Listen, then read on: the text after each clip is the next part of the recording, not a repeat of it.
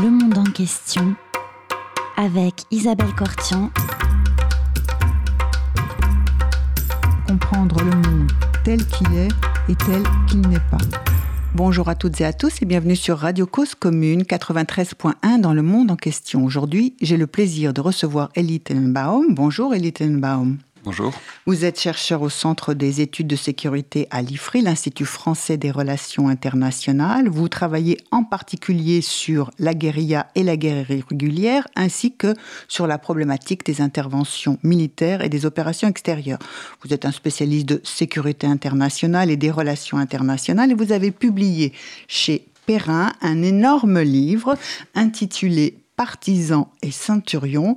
Avant d'en savoir un peu plus sur cette histoire de la guerre irrégulière et sur les partisans et les centurions, qui sont-ils et comment la guerre a évolué tout au long du dernier siècle et maintenant, nous allons entendre le chant des partisans chanté par Germaine Sablon.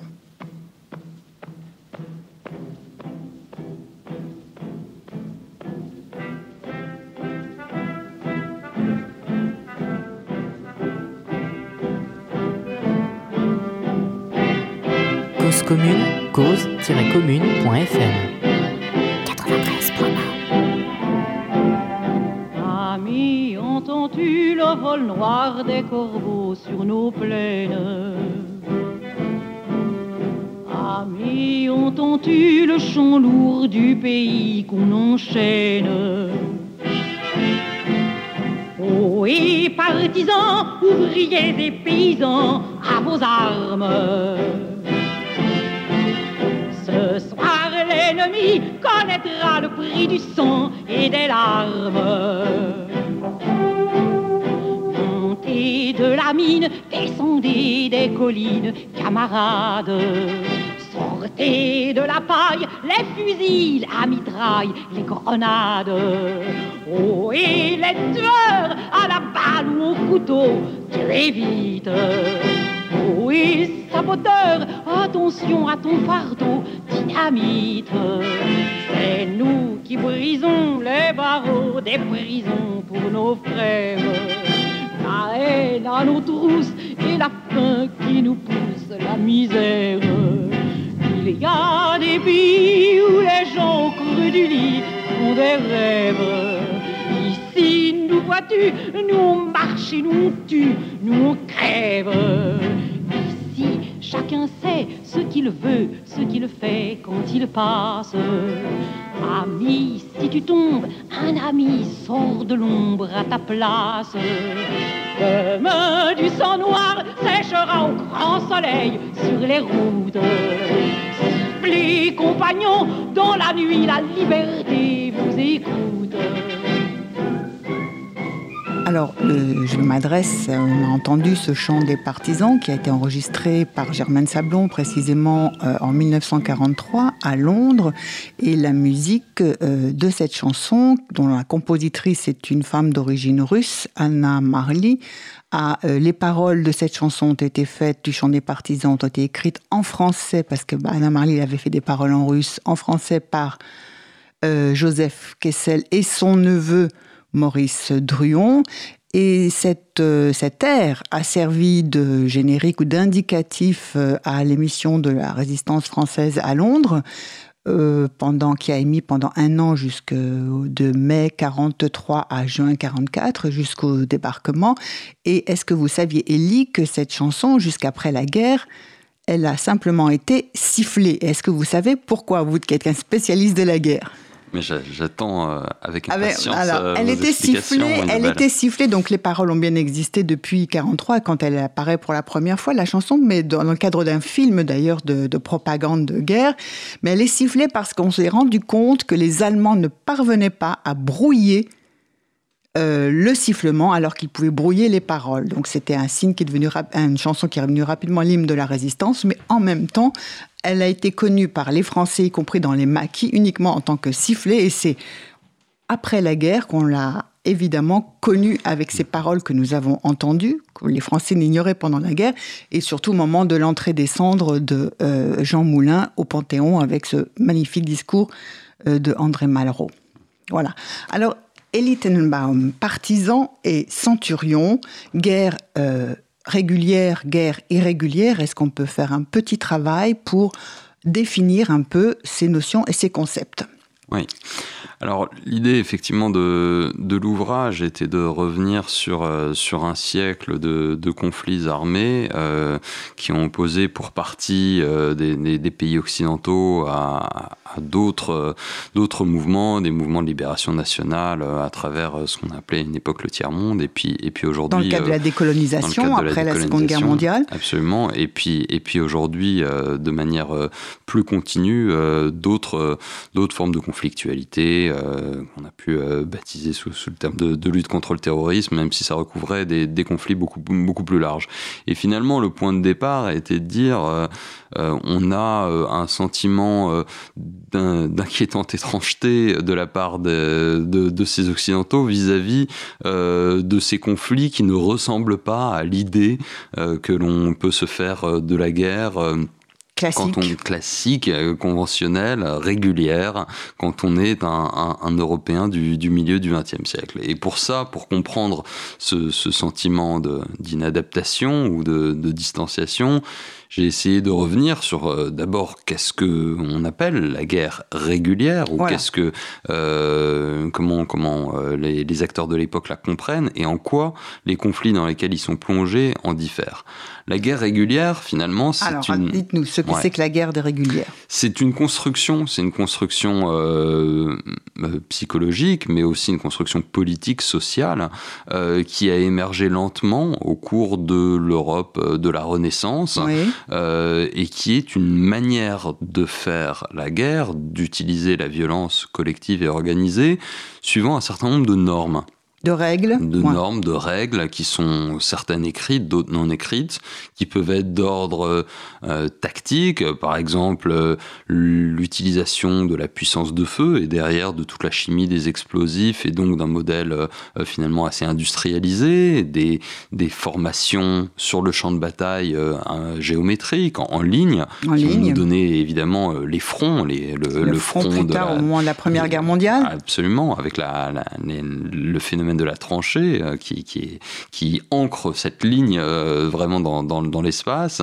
mais aussi euh, des dimensions politiques et juridiques avec l'idée qui naît avec le traité de Westphalie comme quoi les États sont les seuls acteurs à faire la guerre ou à être légitimes à faire la guerre. Oui et que sur le champ de bataille, il convient de distinguer les combattants des qui non. sont oui. expression de, ces, de, cet état des non-combattants, les civils, les blessés, les prisonniers de guerre, euh, qui, euh, qui doivent en être épargnés. Et le, la séparation, cette distinction qui est le, le, fondement du droit international humanitaire, du droit de la guerre, euh, s'exprime par exemple par le port de l'uniforme. Oui. Et donc finalement, on a tout cet ensemble voilà, de normes, de règles qui créent un, un modèle très particulier à l'échelle de l'histoire de l'humanité, qui est, cette forme de guerre qui aujourd'hui domine dans les esprits. Et quand les gens, on leur euh, parle de la guerre, ils pensent à ce type de guerre, une guerre avec des soldats en uniforme qui vont s'affronter contre d'autres soldats sur un champ de bataille. En fait, est une, euh, une, marginalité euh, dans l'histoire.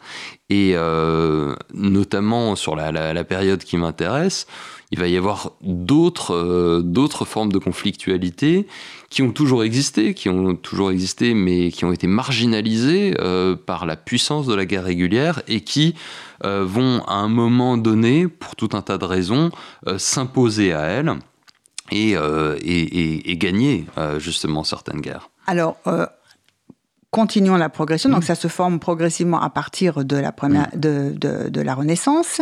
Euh, une codification aussi, droit de la guerre, trêve de Dieu, enfin, au fur et à mesure, mmh. n'est-ce pas? Euh, Ensuite, euh, on arrive à la Première Guerre mondiale, et là, cette séparation, euh, déjà, bon, il y a la notion de front qui apparaît, mais en même temps, la séparation devient beaucoup moins évidente entre combattants et civils, et euh, les buts de guerre sont cependant toujours bien précis. Alors c'est-à-dire qu'avec la Première Guerre mondiale, on a à la fois euh, effectivement une guerre très régulière au sens où c'est essentiellement des combattants qui s'affrontent sur un champ de bataille très linéaire, oui. et en même temps une mobilisation totale euh, de l'arrière, de la, des civils, euh, des, des, femmes, euh, des populations, de la propagande pour, pour mobiliser ces populations. Et on se rend compte que la guerre dépasse largement le, le front. front.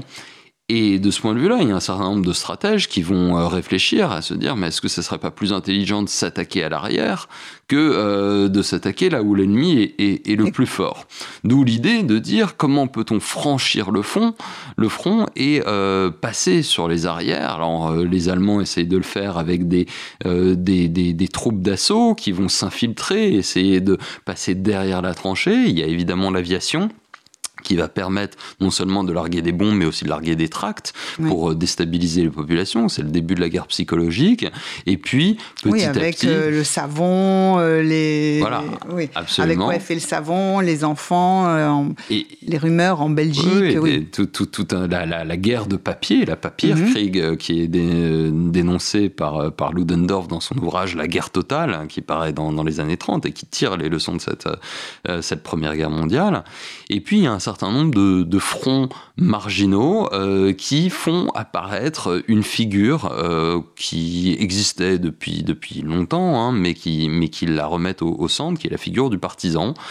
Euh, donc évidemment, moi je, pense au, front de, de l'Orient, de l'Orient arabe, avec Laurence d'Arabie qui va mener la révolte arabe dans le désert contre, contre l'Empire ottoman. Euh, mais aussi euh, un petit peu plus tard euh, la guerre civile russe. La guerre civile russe, oui, puisque en 17 la révolution bolchevique éclate et les... effectivement il y a une guerre de partisans, une de, guerre de, partisans, voilà. Et donc cette figure du partisan, elle est, elle est ancienne. Le terme lui-même remonte au, au XVIIe siècle. Hein. Il définit initialement celui qui conduit un parti, c'est-à-dire un petit détachement, une petite mhm. troupe, euh, qui justement euh, combat en marge des grandes unités, en marge de cette guerre euh, régulière sur le plan tactique. Et puis progressivement, avec l'avènement euh, de la pensée révolutionnaire euh, révolutionnaire russe notamment, euh, le partisan devient aussi celui qui prend parti et qui prend parti au sens politique. Et donc il, il, met un terme à la frontière qu'on avait définie dans la guerre régulière entre un soldat qui est finalement un technicien de la violence et le politique qui doit décider euh, des, des, grandes orientations. Et de ce point de vue-là, on abolit finalement complètement les séparations qui avaient été mises en place euh, dans la guerre régulière entre le front et l'arrière, entre le combattant et le non-combattant, entre le, soldat et le, et le politique, etc. Oui, alors du coup, effectivement, euh, on se trouve avec euh, le partisan, c'est-à-dire la personne qui s'engage individuellement parce qu'il croit à quelque chose, pas simplement un militaire, donc de métier, une profession de métier. Et progressivement aussi par rapport à cela, euh, la Seconde Guerre mondiale arrive et donc déjà ce sont des guerres qui deviennent mondiales. Ensuite, il y a un certain, le droit aussi qui évolue après l'utilisation des armes chimiques sur les fronts pendant la Première Guerre mondiale. Donc on essaye d'interdire un certain nombre d'armes. On essaye d'interdire la guerre aussi d'une certaine manière, parce que le pacte Briand-Kellogg, on essaie d'interdire la guerre. La charte des Nations Unies au lendemain de la Seconde Guerre mondiale, le règlement pacifique des nations, n'est-ce pas, ce à quoi s'engagent les membres de l'ONU, euh, ça veut bien dire qu'on ne règle pas les problèmes avec la guerre. Et en même temps, euh, la décolonisation arrive et, les, et, ça commence aussi à déstabiliser. Enfin, la guerre régulière ce qu'on se représentait comme la guerre irrégulière, ça euh, disparaît. Euh, on, les armées, en tout cas, qui sont supposées aller défendre les empires, sont confrontées à des euh, oui, alors effectivement, ce qu'on a, c'est ce phénomène où, on, tente de mettre la guerre hors la loi. Il y a une dévalorisation euh, du modèle de guerre classique, mais le problème, c'est que la conflictualité, elle, la conflictualité entre les hommes, entre les nations, ne réduit pas et elle se réintroduit, si je, si je puis dire, on, la chasse par la porte, elle, elle rentre par la fenêtre. Un cas classique dans les années 30, c'est évidemment la guerre d'Espagne, où euh, finalement, alors que les, les, les nations disent ne pas vouloir participer à, ce conflit civil vont en fait euh, soutenir euh, un camp puis, euh, puis l'autre. Et, et, de ce point de vue-là, on a cette notion d'une stratégie indirecte où la guerre disparaissant du lien entre les nations, rentre à l'intérieur des nations et donc prend cette forme de, guerre civile qui, avec la guerre froide, prendra la dimension d'une guerre civile internationale. Mais entre-temps, on a la Seconde Guerre mondiale, comme vous évoquez, qui est une situation très particulière et sur laquelle je, je, m'appesantis un petit peu dans, dans l'ouvrage. Oui. Euh, euh, avec le, cas qui m'intéresse particulièrement des, des, Britanniques. La Grande-Bretagne, après la défaite de la France en 1940, est entièrement isolée euh, du, continent, du continent européen, occupé par, par l'Allemagne nazie, et n'a pas les moyens de mener une offensive contre l'Allemagne. Mhm. Et, Churchill, qui lui cherche à, à maintenir un esprit d'initiative, finalement va se retrouver à décider de soutenir euh, indirectement les formes de résistance dont il suppute qu'elles euh, vont émerger euh, en opposition à, l'occupation des puissances de l'Axe, et finalement mener ce que ces chefs d'état-major à l'époque appellent une série de guerres de libération connectées contre l'Allemagne. Ce qui est intéressant, c'est que la Grande-Bretagne, puissance coloniale par excellence, qui a vu pendant les années 20 et les années 30 euh, l'efficacité de ces mouvements de décolonisation, d'abord en Irlande, puis euh, euh, ailleurs, en Birmanie, au Moyen-Orient, va décider de retourner cet instrument contre l'Allemagne qui se trouve être dans cette position de puissance coloniale en Europe, si je puis dire, et euh, essayer euh, de, de, de, stimuler finalement euh, ces mouvements de résistance. Alors tous les mouvements de résistance ne seront pas soutenus par la Grande-Bretagne, notamment le, le, cas de la résistance communiste, on en reparlera peut-être plus tard, mais en tout cas, la Grande-Bretagne va mettre en place un système, un, un dispositif totalement novateur de guerre irrégulière en Europe, puis euh, en Extrême-Orient contre les, Japonais également, euh, dans lesquels ils vont créer finalement un certain nombre d'agents clandestins, d'outils de guerre psychologique euh, qui vont infiltrer, parachuter. C'est la naissance des forces spéciales, c'est la naissance de l'action clandestine au sens moderne du terme. Et finalement, cet Occident qui était voilà, euh, euh, en, malaise face, à, face à, cette question irrégulière. Dans le cas de la Grande-Bretagne, à partir des années 40, va commencer à se l'approprier euh, et à essayer de, l'utiliser pour, pour une stratégie.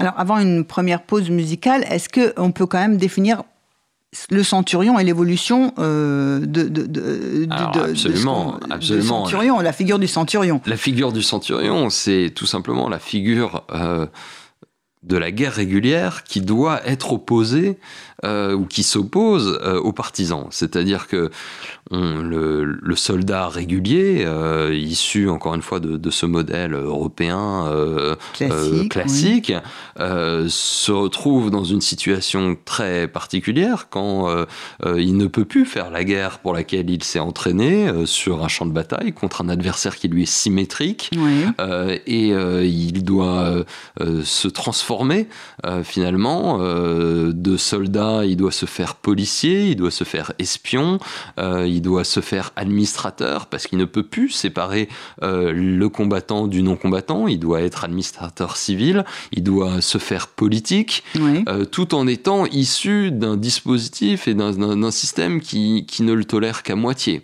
Et donc c'est la transformation de ce soldat en quelque chose d'un petit peu hybride qui est euh, ce centurion, terme qui a été employé au départ par euh, euh, l'auteur dont, le nom évidemment m'échappe à l'instant, euh, donc qui, désignait les soldats français qui ont fait les guerres d'Indochine et d'Algérie et qui et qui définissait finalement cette transformation de soldats d'une armée classique en des soldats qui étaient devenus un petit peu comme les centurions de l'empire romain, qui défendaient un empire lointain que la ne reconnaissait pas forcément euh, comme tel et qui, euh, lorsqu'ils se sentaient abandonnés par leur empereur, pouvaient se retourner contre lui. Et, euh, c'est évidemment ce qui s'est passé pour la, pour la France en Algérie avec, avec le putsch d'Alger. Alors, je vous propose une pause musicale.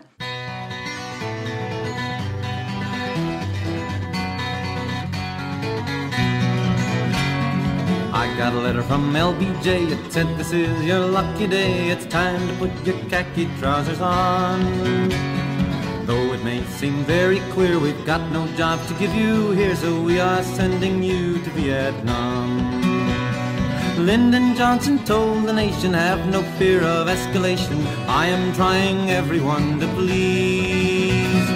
Though it isn't really war, we're sending 50,000 more to help save Vietnam from Vietnamese. I jumped off the old troop ship and sank in mud up to my hips. I cussed until the captain called me down. Never mind how hard it's raining, think of all the ground we're gaining. Just don't take one step outside of town. Lyndon Johnson told the nation, have no fear of escalation. I am trying everyone to please. Though it isn't really war, we're sending 50,000 more to help save Vietnam from Vietnamese. Every night the local gentry slip out past the sleeping sentry. They go out to join the old VC. In their nightly little dramas, they put on their black pajamas and come lobbing mortar shells at me. But Lyndon Johnson told the nation, have no fear of escalation. I am trying everyone to please. Though it isn't really war, we're sending 50,000 more to help save Vietnam from Vietnamese. We'd go around in helicopters like a bunch of big grasshoppers searching for the Viet Cong in vain. Left a note that they had gone, they had to get down to Saigon, their government positions to maintain. And Lyndon Johnson told the nation, have no fear of escalation. I am trying everyone to please. Though it isn't really war, we're sending 50,000 more to help save Vietnam from Vietnamese. Well, here I sit in this rice paddy, wondering about Big Daddy, and I know that Lyndon loves me so. Yet how sadly I remember way back yonder in November when he said I'd never have to go. But Lyndon Johnson told the nation, have no fear of escalation. I am trying everyone to please. Though it isn't really war, we're sending 50,000 more to help save Vietnam from Vietnamese. Vous êtes sur Radio Cause Commune 93.1. Dans le monde en question, nous recevons Ellie Tenenbaum. Nous venons d'entendre Lyndon Johnson Told the Nation de Tom Paxton, cette chanson qui a symbolisé la mobilisation des Américains contre la guerre au Vietnam. Alors on arrive à cette période après la Première et la Seconde Guerre mondiale et les mouvements de décolonisation. On arrive en 65 avec euh, une guerre euh, au Vietnam. Et euh, c'est une guerre irrégulière, et on va se rendre compte progressivement dans l'histoire contemporaine que les guerres sont de moins en moins régulières, et les seules guerres que l'on va mener et qu'on ne pourra pas gagner du côté des anciennes puissances euh, européennes et occidentales, euh, c'est les, les, guerres irrégulières et la difficulté de gagner des guerres irrégulières. Alors, parlons un peu de ces guerres irrégulières. Oui, c'est-à-dire qu'à partir de, de, de, la fin de la Seconde Guerre mondiale, on a ce, ce phénomène. Donc l'Occident a commencé à s'approprier cette idée de dire que lui aussi pouvait euh, mener des guerres régulières, sauf qu'à ce jeu-là, euh, il n'est pas le premier. Loin de chez et, lui. Et, voilà, et loin de chez lui, mais à ce jeu-là, il n'est ni le premier ni le meilleur.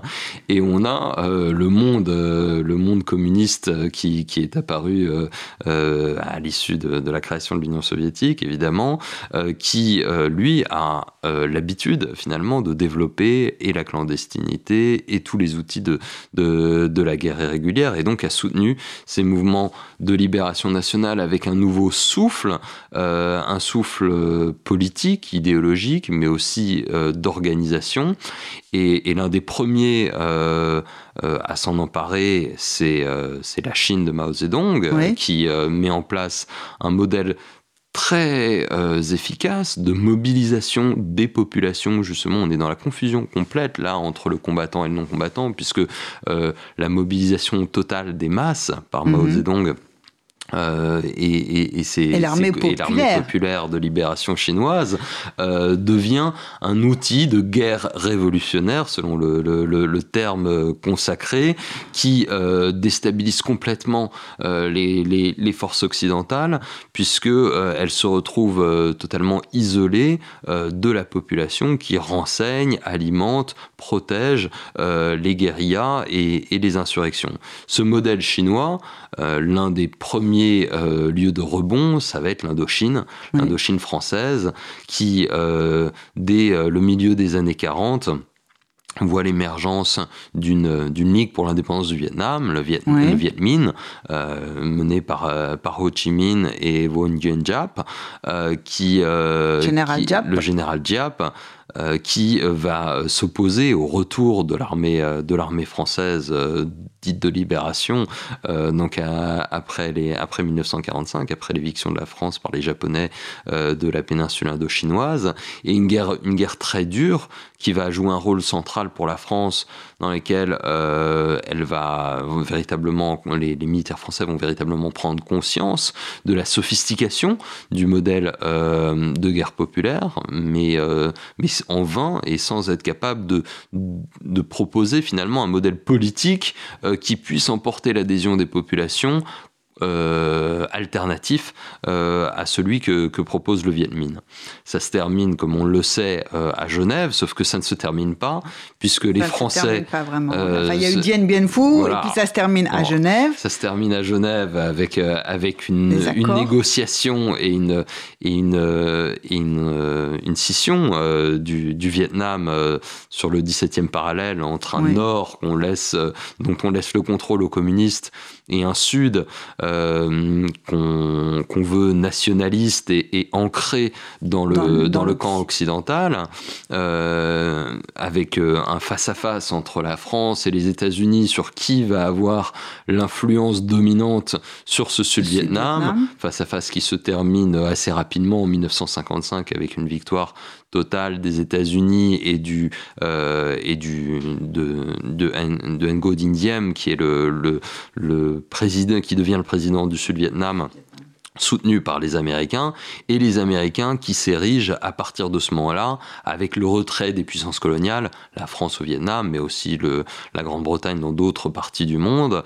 euh, et, les États-Unis qui, prennent leur place euh, en, en, essayant de se poser comme les héros euh, de ce qu'ils appellent le monde libre. Alors avec un tournant aussi, puisque les États-Unis, qui n'étaient pas considérés comme un empire colonial par rapport aux puissances européennes, et qui donc avait été le fer de lance de la décolonisation après la Seconde Guerre mondiale en quelque sorte, se retrouve loin de son pays, envoyer des troupes qui, loin de chez elles, doivent faire la guerre à une population qui n'en veut pas et qui les considère comme des puissances occupantes, qui veulent les chasser pour se libérer.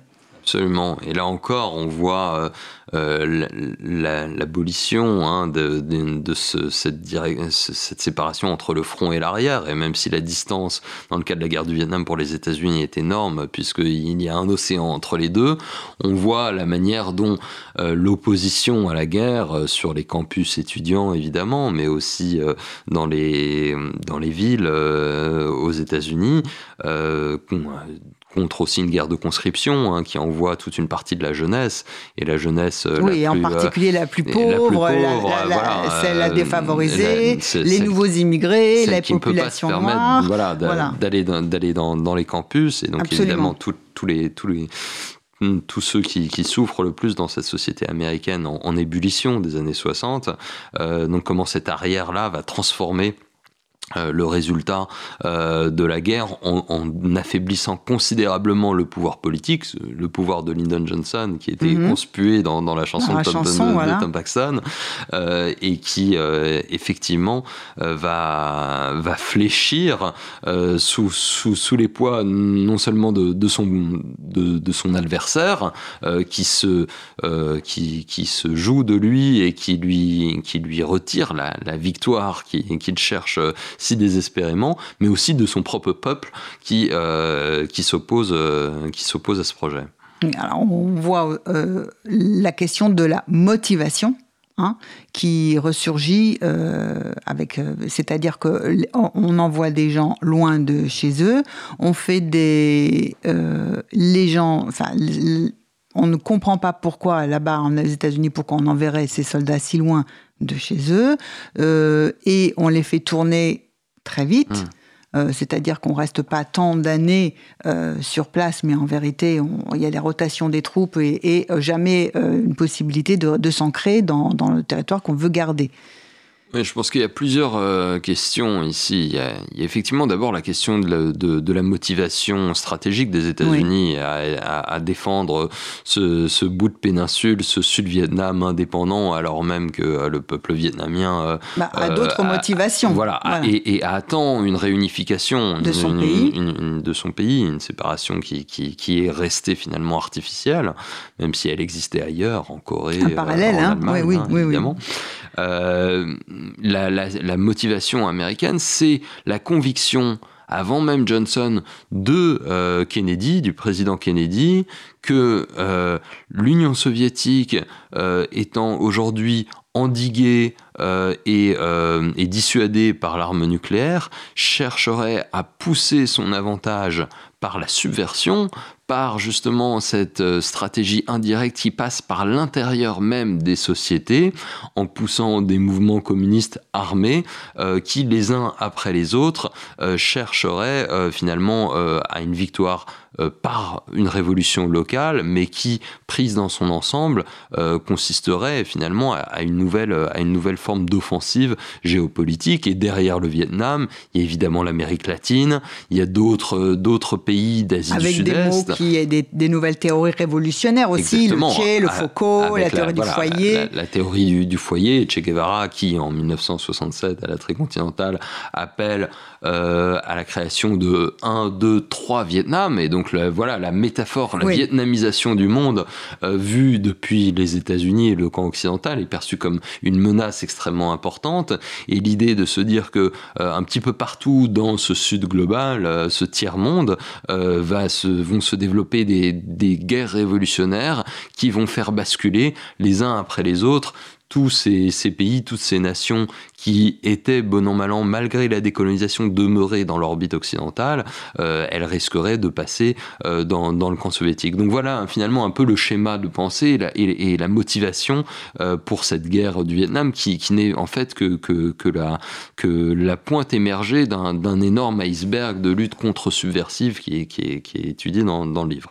Oui, alors je, vous interromps, mais on peut, euh, si on, peut ensuite euh, revoir, parler par exemple de la guerre d'Afghanistan, où euh, là du coup ce sont les soviétiques en 79 qui envahissent l'Afghanistan et qui vont se trouver une armée qui arrive loin de, de, chez, de chez elle aussi, avec euh, des conscrits. Bon, on va faire attention qui c'est qu'on va choisir, qui c'est qu'on va pas choisir, parce qu'on va pas envoyer forcément des, des soldats des républiques euh, euh, centrales de l'Union soviétique combattre là-bas. Donc, on envoie. ça pose aussi un problème aussi, même si on cache la vérité sur qui est mobilisé. Donc, des gens, des soviétiques, l'armée rouge qui va en, Afghanistan et qui va finir par en partir dix ans après. Oui, absolument. Alors, alors, on, a dans la fin de la guerre froide, dans la période des années fin des années 70 et toutes les années 80, une forme de retournement de situation où euh, le bloc communiste euh, apparaît comme euh, à l'offensive pour s'installer dans des territoires et le bloc occidental et notamment les États-Unis vont plutôt que de chercher à faire de la contre-insurrection, au contraire, à leur tour essayer à nouveau de stimuler des formes d'insurrection anticommunistes. Ça va être le cas évidemment en Afghanistan avec les Moudjahidines soutenus par la CIA, euh, le Pakistan et, et, d'autres et d'autres puissances où euh, il s'agira euh, cette fois-ci de, de, faire de la pro-insurrection, hein, mhm. de, de, la de la guerre non conventionnelle, comme, les, des, les, armées avec des missiles très légers qu'on porte sur l'épaule. Mais, il y a d'autres d'autres territoires qu'on a plus oubliés aujourd'hui, l'Angola avec avec l'UNITA, les Contras au Nicaragua, où les, les, Américains, la CIA à nouveau soutient une une, une guérilla anti, anti-marxiste, et même, on l'a beaucoup moins dit, les Khmer rouges contre l'invasion vietnamienne au Cambodge, qui vont continuer la lutte, y compris avec des soutiens qu'on aurait pu voilà, trouver, qu'on n'aurait pas forcément pu imaginer spontanément, spontanément mais, mais dans le cadre du, du jeu extrêmement complexe et parfois très cynique de la guerre froide,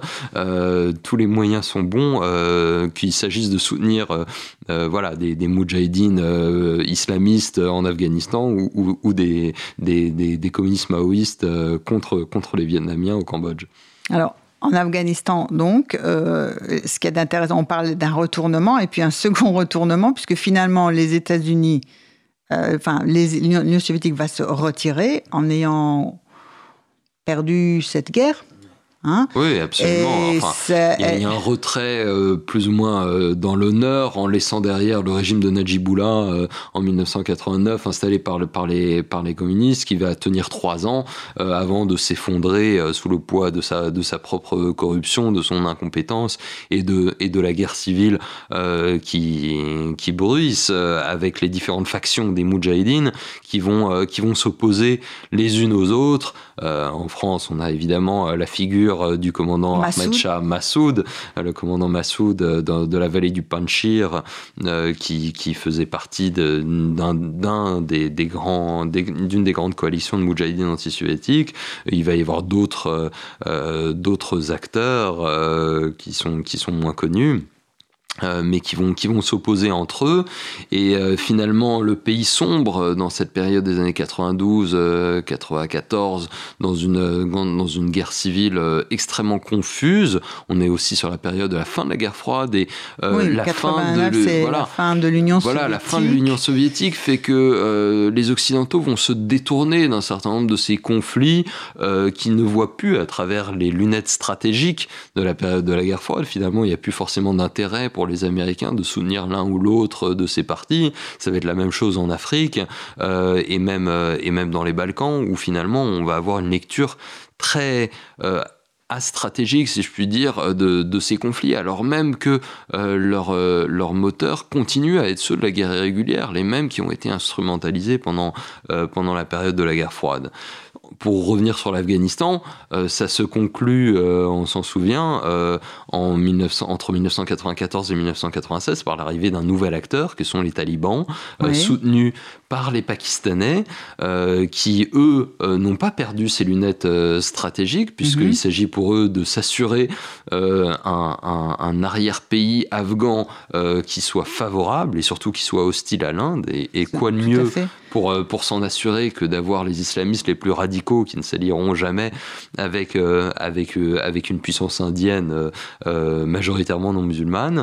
Et donc, ils mettent en place ce, ce régime des talibans avec la figure du Mollah Omar, euh, qui, qui, qui, reste euh, voilà, de, de, de, sinistre mémoire, euh, et qui installe un, un, un émirat islamique qui va accueillir tout un tas euh, de, euh, de soutiens qui, qui, qui, étaient des gens qui, pour certains, les avaient soutenus pendant, pendant la lutte anti-soviétique, et parmi eux, il y a une petite organisation qui s'appelle Al-Qaïda, et qui est dirigée par un, par un Saoudien d'une riche famille saoudienne qui s'appelle Oussama Ben Laden.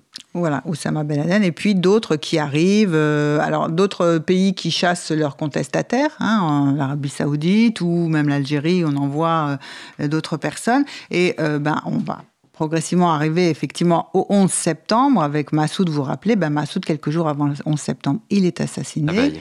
La veille, la veille exactement. Et alors là, à ce moment-là, que se passe-t-il? À ce moment-là, on a, on a ce choc stratégique euh, et politique et euh, psychologique euh, énorme qui est, qui est celui des, attentats du 11 septembre. C'est la première fois du terrorisme. On en avait eu depuis le début des années 70. Oui des détournements d'avions, des prises d'otages spectaculaires, des attentats à la bombe, mais qui toujours étaient restés finalement euh, soit symbolique, soit limité dans les dégâts euh, militaires euh, qu'ils pouvaient faire. Et pour la première fois avec le 11 septembre, on voit des, des gars qui jusqu'à présent n'avaient été faits que par des armées, tuer voilà 3000 personnes d'un coup, détruire des, des, des, bâtiments entiers, non des moindres, le World Trade Center, le Pentagone. donc c'est un, c'est un choc et un choc pour l'Amérique encore plus qui, qui n'avait pas été victime d'une telle attaque sur son territoire national mhm. euh, depuis, depuis Pearl Harbor, euh, puisque c'est la métaphore qui, qui, domine à ce moment-là. Et le choix immédiat. Euh, c'est la, la une du, du, New York Times le, le, lendemain du 11 septembre. It's war. De décider de, c'est la guerre, de décider d'interpréter voilà, cet acte à travers les lunettes d'une, d'une belligérance, d'une guerre à mener contre euh, contre ces auteurs et plus largement contre ce concept flou de terrorisme puisque euh, euh, il peut regrouper beaucoup de beaucoup de termes et donc une guerre qui va d'abord se porter sur cet Afghanistan d'où les attentats ont été orchestrés. Alors, je vous propose une deuxième pause musicale. nous allons entendre le thème d'Ali, la musique du film de la bataille d'Alger, New Morricone, musique de New Morricone.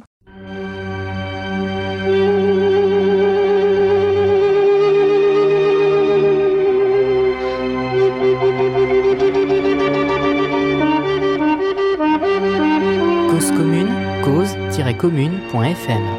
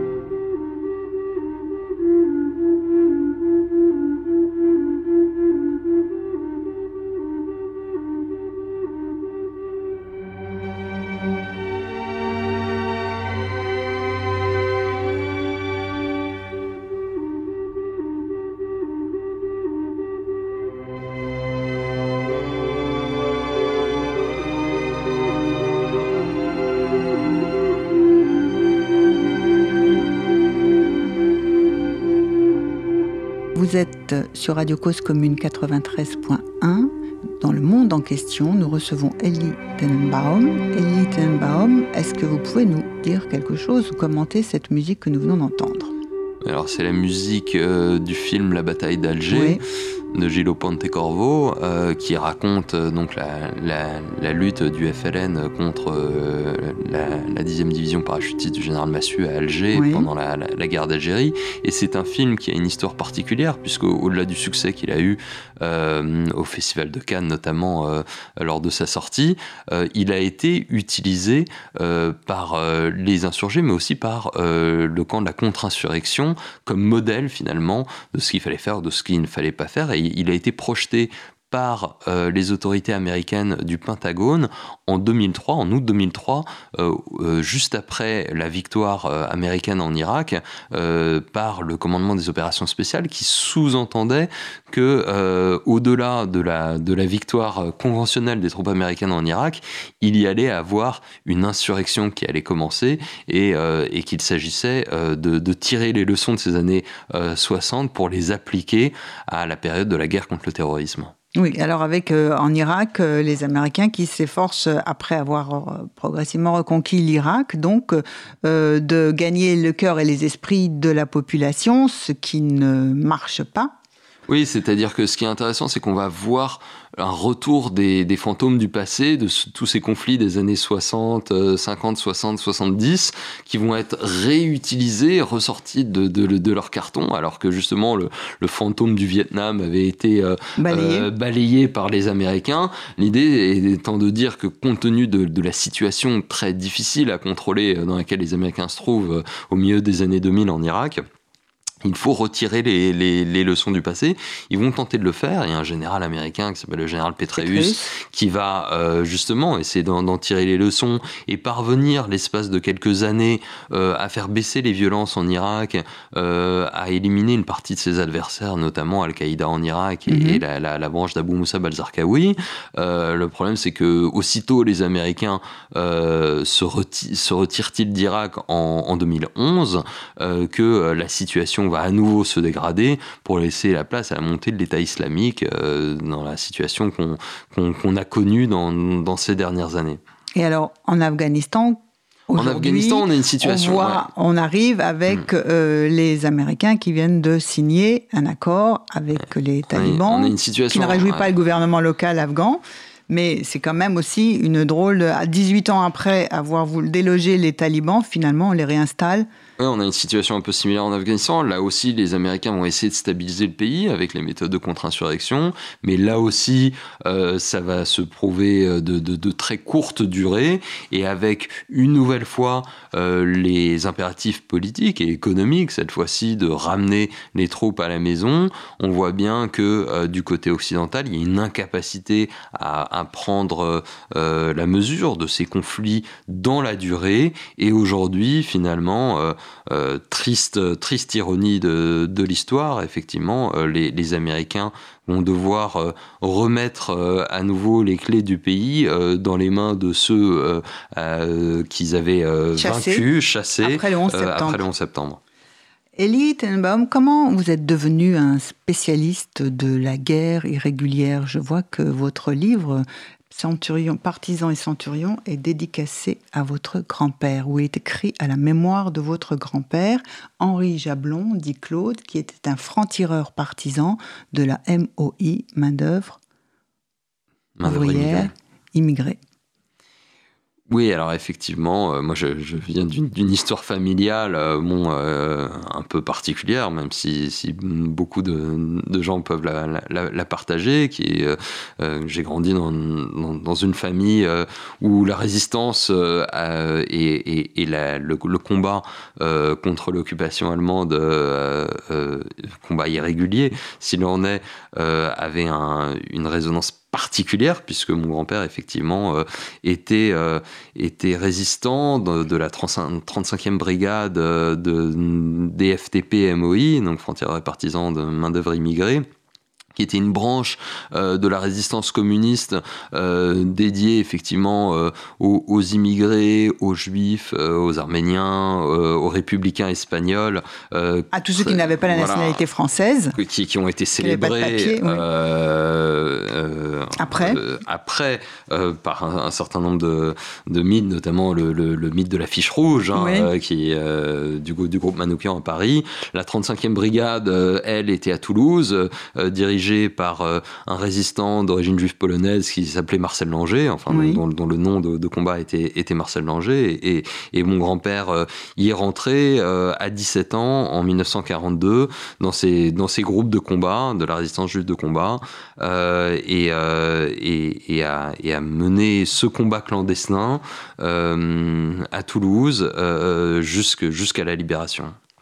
Et c'est lui qui vous a initié à la guerre irrégulière. Oui, disons que c'était une, disons une, une euh, une mémoire euh, vive, vivante euh, et, et, extrêmement viscérale de ce qu'est la guerre irrégulière, de ce qu'est le combat euh, clandestin au sein des populations euh, et, la précarité que, que, ça donne, mais aussi euh, sa puissance, sa puissance évocatrice, sa puissance de politique et, évidemment une victoire qui a, malgré tous les sacrifices, été à la clé. Donc c'est avec une aura voilà. combattant qui, qui, reste, qui traverse les, années, qui reste vivante. Bien des années après le, la mort de mon grand-père, euh, ça, ça, continue à être euh, une mémoire qui, euh, qui m'inspire. Et qui, dans, dans, dans l'imaginaire aussi, peut, enfin, mobilise, c'est-à-dire que tous, tous, les combattants et tous les soldats ne, ne rentrent pas en ayant avec eux une aura sur la guerre qu'ils ont menée, mais dans cette figure du partisan.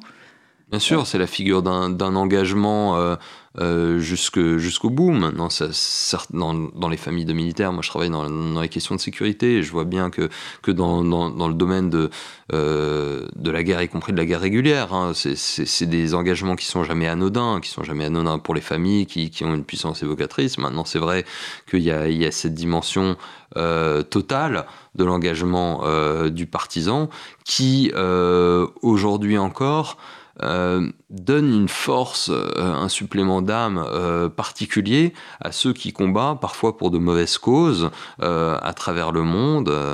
voilà, on a parlé des, djihadistes, on a parlé des, différents combattants irréguliers, mais qui chacun sont portés. Et je pense que on peut pas comprendre la conflictualité aujourd'hui sans, accepter euh, cela, y compris dans, la part euh, euh, difficile sur le plan moral que, ça peut avoir, qu'il y a des gens qui sont prêts à mourir pour, ces combats et à tout donner. Et, tant qu'on n'aura pas finalement intégré totalement ça, il y aura une, partie de la victoire qui continuera à nous échapper. Notre émission va toucher à sa fin. Je vous remercie, Elie Tenbaum, de votre présence. Merci, Olivier, en régie. Et nous nous quittons sur une chanson d'Ariana Saïd intitulée Bash Kaboul. Euh, la chanteuse est la première femme en Afghanistan à avoir chanté non voilée et sa musique enchante euh, la jeunesse afghane euh, en pleine mutation.